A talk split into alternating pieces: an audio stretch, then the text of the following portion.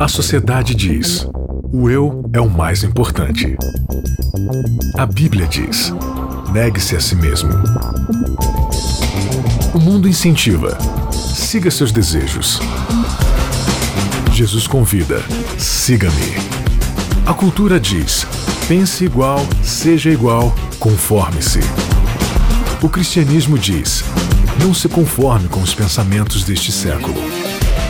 Contra a cultura o Evangelho clama pelo diferente.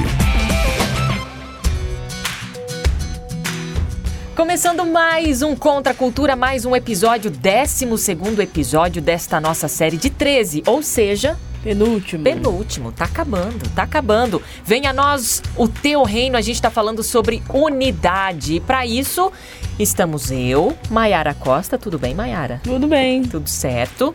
E também Isaac Rezende, Isaac, é. Isaac que está em João Pessoa. Eu nunca fui John a João Pessoa, People. mas eu tenho vontade de tanto vocês falarem Falta que é um lugar é, né? extraordinário. É lindo. É, muito bom. Muito é bom. bom. Então tá bom. Então muito eu bom. vou avaliar aqui. Avalie. Avali, avaliar aqui as minhas condições e vou tentar dar um pulo em João Pessoa algum dia da minha vida. Um beijo especial para você que acompanha o Contra a Cultura através da Rádio Novo Tempo, a você que acompanha o Contra a Cultura através do YouTube ou através de uma página de Facebook. Enfim, eu não sei como você está assistindo aí ou ouvindo o Contra a Cultura, mas estamos através na plataforma. dois cocos e fibra de cana. Né? Numa oca em algum lugar do interior do norte. Quem sabe? Quem sabe, né? A gente não, a gente não faz ideia de como o sinal chega para as pessoas. Mas chega. Mas chega, né? Eu já eu tenho assim histórias incríveis de pessoas que ouviam a Rádio Novo Tempo, ou assistiam a TV Novo Tempo de lugares assim que eu falo, não acredito, mas chega lá, chega. Então, a você que está aí ouvindo a gente através da, das plataformas de podcast, da plataforma de podcast, ou através do site novotempo.com/barra contracultura, ou através do site da Novo Tempo também, novotempo.com/barra rádio. Enfim, ou muito, Spotify. Ou Spotify. Spotify também tem todos os nossos episódios bem organizadinhos ali. Mais de 130 episódios, galera, para você se esbaldar aí em conversas e debates sobre a palavra de Deus aqui no Contra Cultura. Beleza? 12 segundo episódio, que ele cresça e eu diminua. Hum, sobre difícil. o que falaremos hoje aqui no Contra Cultura? Nós vamos falar sobre liderança, né? Relacionamentos. Mas em que contexto? Organização institucional. Organização institucional. Falaremos sobre a organização de, da igreja. Embora já tenhamos falado aqui sobre a igreja primitiva, né? Depois ali que Jesus morreu, foi para o céu, e aí o pessoal que ficou meio perdidão, e aí começou a se organizar, e aí veio o cristianismo, e aí a igreja e tal.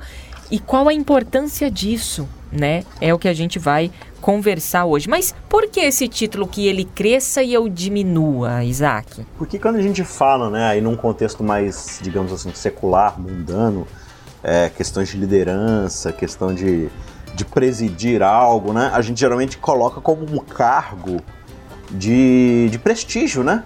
Então, muita gente sonha em ser um CEO de uma empresa, ser o, o presidente de algo, ser o líder de alguma coisa, ser o capitão do time de futebol, ser e, e às vezes a gente importa esse tipo de, de orgulho, de soberba para dentro da igreja, né?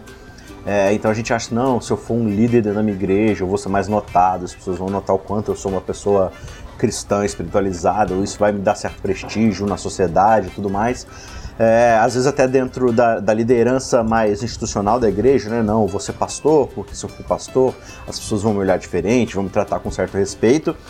É, então, assim, por causa do pecado, a gente já, já vem colocando isso aqui dentro do contexto de unidade, a gente tem essa, essa tendência à ruptura, né?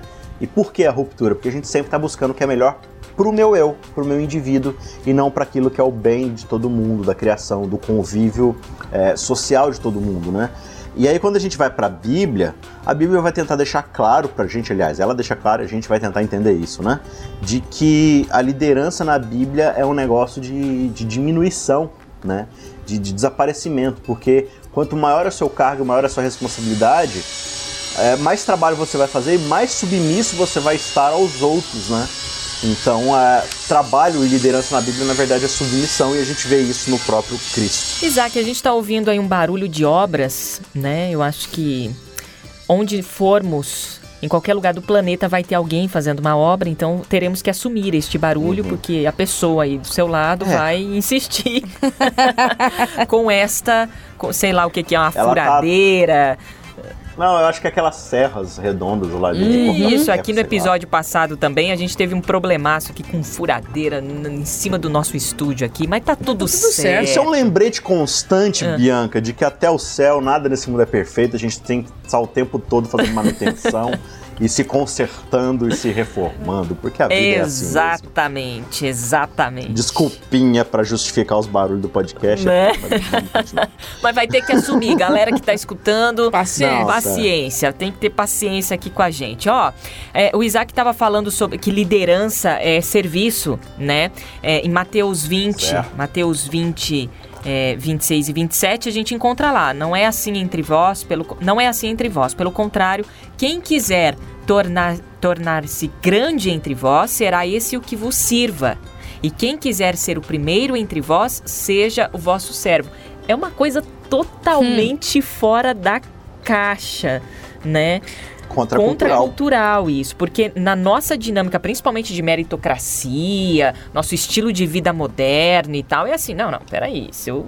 Dependendo do meu status aqui, você acha que eu vou fazer isso aí? Eu não, não vou descer no teu eu nível, Eu não né? desço, imagina, eu sou estudado, eu sou isso, eu sou aquilo, eu fiz isso, eu, sou, eu fiz aquilo, eu tenho experiência nisso, aquilo. Eu, olha, olha todo o meu currículo, você acha que eu vou servir assim? Tá? Não, não entra na nossa cabeça, né? Não entra. Não entrava na cabeça dos discípulos, né? Por que, que Jesus falou essas palavras aqui? Se você voltar um pouco, eles estavam brigando por causa de posição, eles estavam brigando porque eles queriam saber quem seria o maior no reino, eles estavam brigando para para ver quem ia sentar na direita ou na esquerda, entendeu? Que são posições de honra, né? Quem seria o mais honrado entre dentre eles? Aí Jesus tem que falar assim, olha, vocês estão muito romanizados, vocês estão com muito Roma na cabeça, no, no meu reino uhum. não funciona assim não. No meu reino, quem quer ser grande se torna pequeno, quem quer ser o primeiro se torna o último, ou seja, os outros está sempre em primazia. Uhum. É isso que Jesus está falando. É, interessante que, né? É interessante que eles envolvem a mãe no meio, a gente até já gravou uhum. um episódio sobre isso, mas é, os, os, discípulos, quando escutam os dois pedindo um para sentar à esquerda, outro à direita, tal, eles ficam bravos, né? Eles ficam indignados e começam a brigar entre si. Mas eles não ficam indignados porque eles acharam um absurdo aquilo que os dois estavam pedindo. Eles ficam indignados porque os dois entraram na fila na frente deles. Né? Então eles estão indignados porque eles não tiveram a oportunidade de fazer o que né? os outros fizeram, mas eles queriam também esse primeiro lugar, né? E aí Jesus vai falar, falou, oh, gente, vocês estão brigando entre vocês, mas vocês que não sabem, porque na verdade vocês estão brigando para saber quem vai servir mais os outros. Olha aí. E aí a gente vê esses exemplos que Cristo vai dando, né, de, de liderança servidora. Ele mostra, por exemplo, isso na ceia, no lava-pés, né? Quando ele se senta, é, ele se ajoelha para poder lavar os pés de cada um. E mais uma vez você vê os discípulos dizendo, não, o senhor não vai lavar o pé não, tal. Porque eu sei que se eu, se eu deixar o senhor lavar, eu vou ter que lavar o dos outros também, onde já se viu me rebaixar dessa forma, né? É, e, e Jesus vai mostrando isso, falou assim, gente, olha para mim. Se eu sou o exemplo máximo de hierarquia, se eu sou realmente o, CEO do evangelho, eu sou o líder que está no topo, o que, que eu faço como líder? Eu sou o que morre por todo mundo. Então isso mostra como é a pirâmide do serviço no meu reino. Né? Quanto maior a responsabilidade, maior o cargo de liderança, maior é o nível de comprometimento até a vida com aquilo que de fato a gente está tentando fazer aqui. Né? E quando, eu estou falando tentando só de liberdade poética, mas Jesus de fato estava fazendo. Sim. Né? E, e é interessante que Jesus foi um líder e não foi um chefe.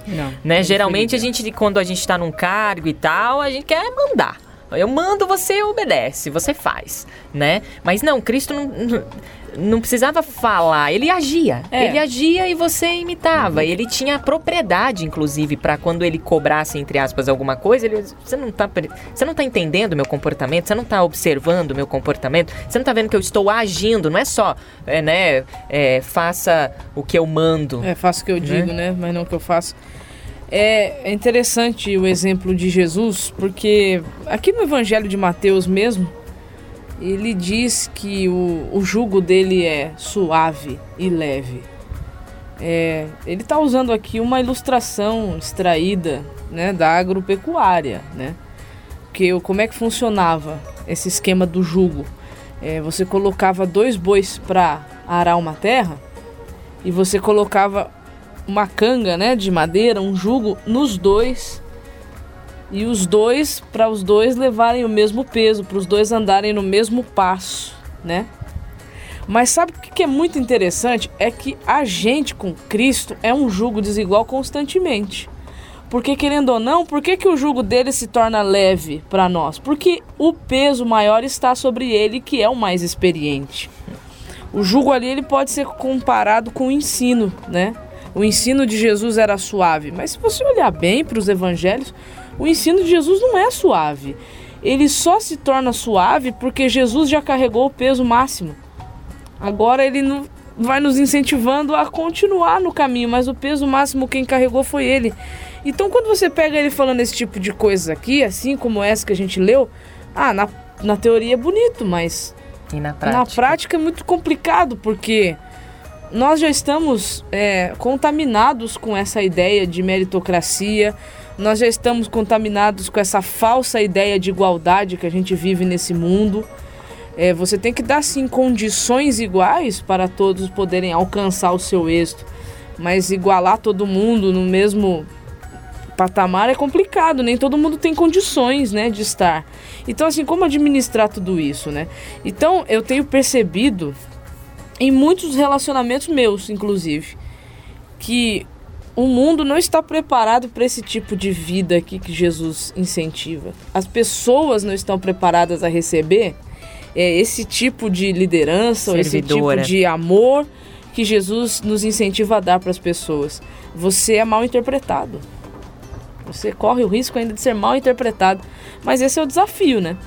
Quando Jesus ele organiza um grupo para ser o seu representante, é para mostrar que o que está acontecendo na Terra, o que está acontecendo no mundo hoje, não era plano é, inicial dele. É interessante você falar sobre interpre interpretação, porque tem um, um, um conto é, na verdade, uma crônica da Clarice Lispector que eu gosto bastante, que ela fala sobre ser esperto e ser bobo. Sim. É, e ela fala, tem um trecho e onde ela apresenta algumas questões é, sobre Cristo e ela fala assim: é, se Jesus Cristo para o mundo de hoje desse uma de esperto, ele não teria morrido na cruz. Porque é, é, óbvio, claro, você vai morrer numa cruz, você é bobo, né? Você, é, você é bobo, você Sim. é um homem bobo. E ela diz que pra gente seguir esse Cristo, a gente tem que ser bobo. E, e o bobo não é de ser é, ignorante, burro, alguma coisa assim. É bobo de assim, cara, eu sei quem eu sou. Sim. Entendeu? É, você fica. Na verdade, você tá dando uma desperto e os, os que são espertos são os bobos, né? São os ignorantes, na verdade, hum. né? Mas é, é, é, uma assim, você não precisa ficar apresentando. Jesus não apresentava o currículo dele. Porque ele sabia quem ele era. Ele não, fica, ele não, precisava ficar provando para os outros quem ele era ou vivendo Isso, segundo eu, a expectativa eu dos li outros. uma frase, provavelmente foi na rede social, que quem fica muito tempo, gastando muito tempo tentando provar para as outras pessoas quem é, perdeu a identidade. Exato. E, e, a questão de serviço tem a ver com identidade. Sim. Eu sirvo porque... porque eu sei quem eu sou. Exato. Entendeu? E Jesus ele lavou os pés dos discípulos porque ele sabia quem é ele era. É uma outra ilustração que eu vi também, também na rede social, né? É, tem um cara assim que ele tá botando a mão no fogo para tentar pegar uma cobra, a cobra vai lá, pica a mão dele, cai de novo no fogo, aí ele estende a mão, pega de novo, aí vem alguém para ele e fala assim: Mas ela já te picou tantas vezes você tentando salvá-la, por que, que você continua? Aí ele falou: Porque eu não posso mudar a essência do que eu sou por causa do veneno dela. Então, assim, é, é isso que o Jesus está propondo é muito difícil. Uhum. Mas por que, que se torna suave, como diz a Bíblia? Porque ele carregou maior peso. Então, o que ele oferece para nós agora é um caminho. Ele já mostrou qual é o caminho pelo qual nós devemos andar. Muito bem. É, a gente está dando maior ênfase a essa questão de serviço e tal, porque é a essência da un... para a unidade, né? A gente, se a gente não, não, não ter Sim. essa postura. É, porque o título diz essa postura que ele cresça e eu diminua. Uhum.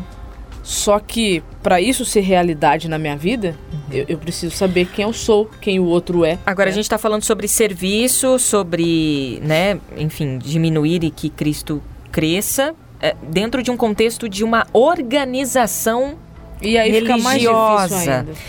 Ah, bom, se Cristo não for a cabeça da organização, Mas tem tanto pescoço, Lascou, braço, né? dedo que não entendeu que é dedo, né?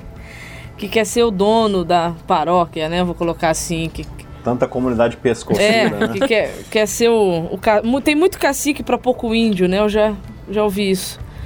Mas dentro da comunidade, dentro da instituição religiosa, é- essa regra tinha que estar muito, muito clara. Agora, eu vou, eu vou colocar uma dúvida aqui, né? É, duvide. Vamos lá, duvide. Duvide, questione, pergunte. A gente está, está estudando ao longo dessa, dessa temporada a questão de adoração, glória, unidade, servir a Deus e tal, como um estilo de vida. Ou seja, eu não preciso necessariamente ou somente de um lugar ahn, estruturado e tal para que eu desenvolva essa, esse meu cristianismo, Sim. né?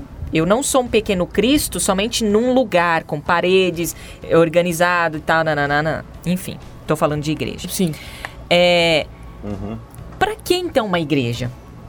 Por que que precisou de uma organização para que a igreja fosse organizada então ah, e, e- e colocada como uma ferramenta é, nessa nossa jornada cristã? Para que uma igreja organizada? Qual é a missão disso, ou o propósito disso? Então, é, como o próprio DNA daquilo que nós fomos criados para ser, né, é, dentro da ideia do cristianismo, do evangelho, é, o relacionamento é uma das coisas mais essenciais para um ser humano que quer ser nova criatura, né?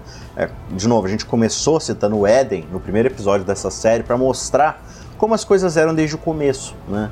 Como é que o relacionamento estava intrínseco ao ser humano, homem e mulher, relacionamento com Deus, comunidade. E aí, com o passar do tempo, o individualismo vai comendo solto por causa do pecado. E agora essa nova comunidade de fé, ela vem para poder mostrar para o mundo justamente aquilo que deveria ser desde o começo. Né? Então Jesus chama os doze para poder é, andar com ele, espelhar aquilo que ele é, aprender dele esse tipo de liderança.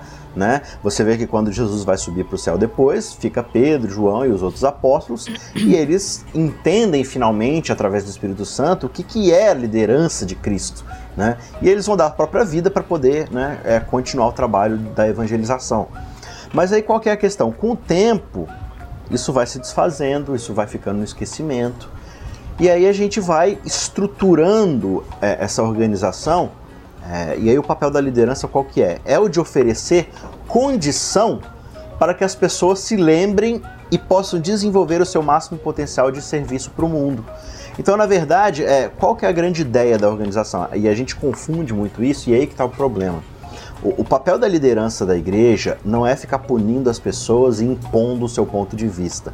O papel da liderança da igreja é fornecer e potencializar ao máximo é, a condição de cada pessoa de poder servir ao Evangelho, de poder servir a Cristo e de poder ser diferença no mundo, de poder viver a missão. Então, é oferecer um treinamento, é oferecer é, condições financeiras, é organizar tudo para que seja feito com ordem, mas para que cada pessoa possa de fato evidenciar o seu serviço a Deus. Né? Então, é, o problema é esse: muitas vezes a gente confunde as coisas. É necessário sim uma certa organização, porque assim, é, pegando a linguagem de futebol aqui, por exemplo, né? É, pega aí São Paulo ou Rio de Janeiro, Minas, que seja, né? Pega aí dois times antagônicos. Como é que eu vou jogar futebol pelo time do Flamengo utilizando a camisa do Vasco? Ou como é que eu vou jogar futebol pelo Corinthians usando a camisa do Palmeiras? Né? É preciso haver um, um certo aspecto de identidade para que a gente possa de fato mostrar ao que viemos. Né? E aí, quando a gente, a, a gente não tem uma certa organização, a gente não está na perseverança da Bíblia ali, né? como diz lá Atos 2, a gente, a gente quer puxar cada um para um lado. Então, ter essa disciplina de ter uma organização, uma instituição que, que aponte e fale assim, não, a gente está caminhando para esse lado, né? É, é importante e primordial para a saúde dessa comunidade, para a saúde da pregação do evangelho. Qual que é o grande problema? Quando a gente não tem o aspecto da liderança Uhum. bíblica. E aí deixa de ser de fato uma liderança que potencializa é, o- a missão e o- os dons individuais dos seus membros e passa a impor a sua própria vontade em cima daqueles que estão sendo liderados por eles, né? Então não tem que ser desse jeito, da minha vontade, e muitas vezes a vontade dele não é a vontade mais bíblica, é a vontade simplesmente da cabeça desse líder. Então, é, essa humildade e essa liderança devem estar lado a lado com aquilo que o Evangelho representa na vida da igreja. Se não for baseado nesse modelo de Cristo do serviço humilde, de, de realmente é, potencializar o melhor de cada um, ao invés de ficar escandalizado com o pior de cada um, então aí de fato a organização já não está cumprindo o seu papel como igreja. Então né? fica claro que a organização da igreja é, ela é crucial para a missão, Sim, né? sim. A Sim. gente tem só que tomar muito cuidado, sim. Você tá, você tem uma instituição, porque é Certo. importante, mas tem que tomar muito cuidado para acabar não institucionalizando o evangelho, Como é isso? monopolizando o evangelho. Só o, o evangelho que é pregado aqui dentro serve, o resto não. Que é o que acabou acontecendo com Com a igreja primitiva. a igreja primitiva, com os judeus também, né, no, no- início, eh, se perdeu um pouquinho nessa questão que, tá, você recebeu uma mensagem para você transmitir, não para você eh, guardar as sete chaves, tornar exclusiva. Tem que tomar. Esses são os cuidados que a gente tem que tomar, né? Para nessa questão de organização, de, de institucionalização, não acabar entrando dentro de um exclusivismo aonde só existe salvação dentro desses muros e fora tá todo mundo perdido. Então, é, Ah. E- e to- pode falar, Sim. Isaac. Não, e tomar, tomar um cuidado muito grande de não confundir instituição com igreja. Isso. É, instituição é a organização das, das coisas, né? A igreja é, é uma comunidade envolvida numa missão. Então, assim, é, quando eu estou servindo a instituição como meramente um corpo político e o meu objetivo é manter a instituição, a organização, é, é, só dentro da sua política, da sua organização, ao invés da missão que ela representa e organiza, isso vai gerar frutos que podem corromper e atrapalhar o desenvolvimento da missão e do evangelho. Olha, isso é muito interessante, porque de fato separar as coisas e entender bem o que, que é a igreja e o que, que é a instituição. papel de é, cada uma. É, essencial, né? Frise-se, a gente não está desmerecendo em hipótese alguma, mas desde que cada um entenda qual é o seu papel. E, né? Tem um texto aqui, ô Bianca, vou ler rapidinho, aqui de Ellen White, em O Desejado de Todas as Nações, é o próprio autor da- do guia de estudo aqui que enfatiza isso pra gente, diz assim, a igreja ela é edificada tendo Cristo como seu fundamento. Deve obedecer a Cristo como sua cabeça, como a gente já falou, né? Não tem que confiar em homem, nem ser por, por homem controlada. Muitos pretendem que uma posição de confiança na igreja lhes dá autoridade para ditar o que os outros hão de crer e fazer. Essa pretensão não é sancionada por Deus. O Salvador declara: Todos vós sois irmãos, todos estão expostos à tentação e sujeitos ao erro. Em nenhum ser finito podemos confiar quanto à direção. A rocha da fé é a presença viva de Cristo na igreja. Nela pode confiar o mais débil e os que mais fortes se julgam se demonstrarão os mais fracos, a não ser que façam de Cristo sua própria eficiência. Né? Então, de fato, a missão tem que estar centrada em Cristo e na autoridade de Cristo, na doutrina de É interessante. Cristo. O resto são ferramentas para ajudar a gente a se organizar em torno do tema que é Cristo. É interessante esse né? texto do desejado porque ali usa duas metáforas, da pedra angular e da cabeça. uhum. Se você tira a pedra angular de uma construção, todo o resto do prédio cai, porque aquela pedra angular Uhum. é que aguenta A toda a pressão e a estrutura. E se você corta a cabeça de um corpo, Morre. o corpo morre. Então o principal é Cristo. É a- Mas um corpo, não, um corpo sobrevive sem uma mão. Exato, Sim. é isso que eu ia um braço, falar. sem mas sem a inteira. cabeça não. Entendeu? Ah, mas ele. O corpo tomou, sei lá, uma facada no braço. O braço acabou sendo pego fazendo uma coisa errada. Vai ter que ser amputado o braço. Paciência, né? É triste, vai limitar muita coisa, mas não é essencial. Agora, a cabeça, né? E, e como você falou, um prédio sobrevive sem uma janela. Você pode até tirar uma coluna ali. de Ou alguma derrubar uma coisa, parede e Dependendo tal. do que Mas se for. tirar a pedra É. angular, Então, assim, a gente corre o risco muitas vezes de, de, de colocar toda a nossa atenção e nosso foco em pessoas, em líderes, em imagens públicas, né? A gente, por exemplo, tra- trabalha na televisão, no rádio, onde a gente cria muitas figuras públicas, né? E, e por mais que seja importante, a ideia da gente colocar todo o nosso foco e a nossa primazia de, de, de atenção em pessoas, em líderes, na instituição, gera problema, porque A gente tem problemas, a gente é ser humano. O texto aqui fala, nós somos fracos, nós somos pecadores. Então, quando de fato nossa base não é Cristo como pedra fundamental ou de fato o líder como cabeça, a gente vai estar sujeito a, ao perder pessoas desse tipo, se toda a construção está firmada em cima da imagem dessa pessoa, por exemplo, se essa pessoa cometer um equívoco, um acidente, alguma coisa assim, toda a organização se desmorona, né? Então aí que está a importância de colocar a nossa devoção última, toda a nossa fé, toda a nossa confiança de fato em Cristo como cabeça e como pedra fundamental da igreja, né? Muito bem, final de mais um episódio, bacana, né? Bacana. Muito legal, muito legal mesmo a gente aprender outras, outras questões aqui sobre algo que faz parte do nosso dia a dia. Eu vou à igreja, Maiara também, sim. Isaac também, você aí de casa provavelmente também vai em alguma denominação religiosa, frequenta a igreja semanalmente, eu não sei como é que é, mas é bacana a gente entender um pouco mais do papel desta igreja a qual pertencemos, né? de- desta organização denominacional a qual pertencemos, qual é o papel dela, qual é a influência dela na nossa jornada cristã e também o impacto ah, referente à unidade, que é o que a gente está propondo nessa temporada toda. Na semana que vem, o nosso O último, último episódio. Vai ter salgadinho aqui pra gente comemorar. Opa. Não vai, né? Não tem. Não, acho que não, não vai ter. Isaac Rezende não, não tá colaborando. Isaac não está aqui, não é, a mesma Desculpa aí. coisa, né? Fica ruim assim. Isaac, valeu, até semana que vem. Valeu, gente. Até semana que vem pra gente encerrar essa gloriosa temporada. aí. Maiara, minha Valeu, amiga, Bia. até semana que Até vem. semana Obrigada a você vem. aí de casa. Um beijo, até semana que vem. Contra a cultura. O Evangelho clama pelo diferente.